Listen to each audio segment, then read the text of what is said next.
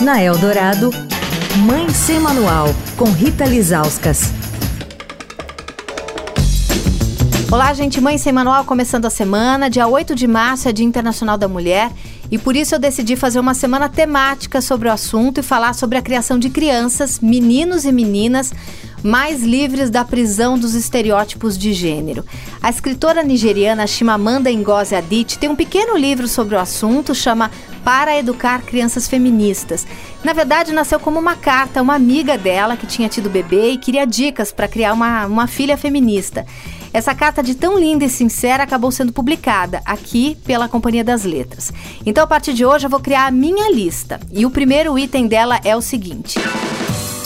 Não existe brinquedo de menina e brinquedo de menino, se você quiser, né, criar crianças livres para ser a melhor versão delas mesmas. Quando a gente entra numa loja de brinquedos, a divisão é nítida. Bonecas e panelinhas para as meninas, muitas delas vêm numa caixa rosa, enquanto para os meninos o céu é o limite, né? Helicópteros, aviões, carrinhos de corrida, super-heróis, naves espaciais. Quando a gente embarca e começa a presentear as meninas apenas com essas coisas para casa, com as bonecas, a mensagem que a gente passa é que esses são os papéis reservados a elas, cuidar dos filhos, da casa. E que para eles, os meninos, qualquer aventura é possível, né? Eles podem fantasiar, ser o que quiserem, ao contrário delas. E isso é muito ruim, sabe por quê? A infância é esse período de brincar e a fase de experimentar esses papéis do futuro. Eu sempre conto em algumas palestras que eu dou sobre o dia em que meu filho entrou numa loja de brinquedos e pediu uma pia. Linda, ela saía água, ele podia brincar de lavar os pratinhos que vinham junto. Claro que a pia era rosa.